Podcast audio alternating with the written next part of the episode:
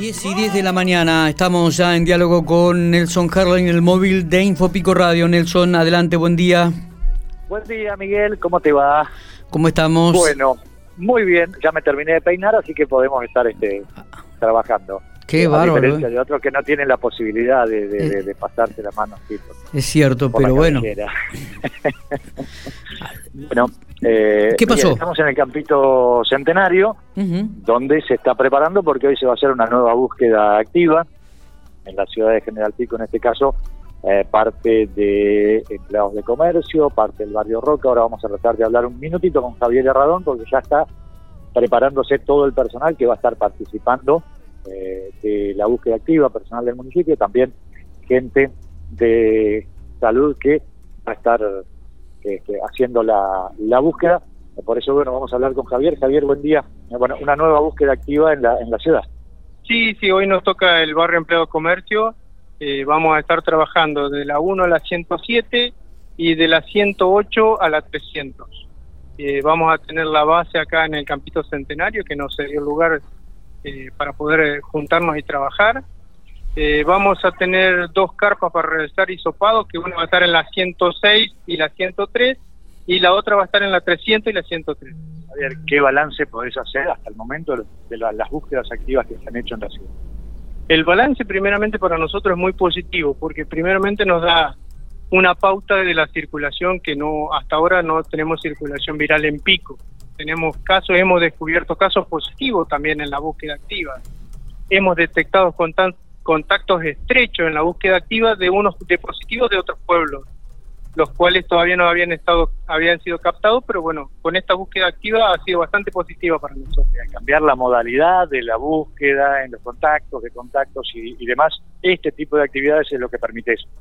en realidad nos permite detectarlos y a muchos de ellos verlos en sus domicilios también, porque estamos recorriendo cada uno de los barrios donde tenemos eh, georreferenciado cada uno de los aislados que tenemos en Pico. Javier, una última y te dejamos este, liberado porque están ya preparándose. Eh, respecto al sistema de trazabilidad, obviamente, de alguna manera, eh, lo que se pide es la concientización de los comercios para que lo hagan, ¿no? Más allá de que no sea obligatorio, pero a ustedes también les sirve para tener un perfil de la gente que entra, sale y que está en contacto. Eh, la trazabilidad en los negocios para nosotros es muy importante. ¿Por qué sentido? Porque te doy un ejemplo, sale un positivo en ese negocio y nosotros con la trazabilidad ya sabemos quiénes estuvieron en ese día, en ese negocio y en ese momento. Entonces para nosotros el trabajo es mucho más rápido y podemos eh, cortar los contagios y los contactos mucho más rápido y más eficientemente.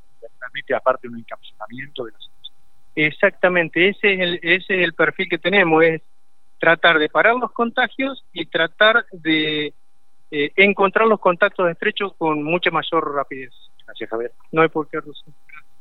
La palabra de Javier Herradón, quien es el encargado, en este caso coordinador de la búsqueda activa en la ciudad de General Pico, hablando, bueno, mencionando los- los- el sector donde se va a estar trabajando el día de hoy, la encuesta habitual. ¿Quién se encuentra ahí, además de...? Eh, no, el- no, todavía no. eh, está, en principio, Sí. lo que está en este momento es exclusivamente la gente de salud. Lo que, bueno, la, la semana anterior habían estado este, autoridades municipales y también del hospital. Pero eh, no van a estar en todos los casos, porque en este caso están dentro del gimnasio de este, el Campito Centenario, que es muy grande y que permite trabajar con un distanciamiento importante de la gente que se está cambiando.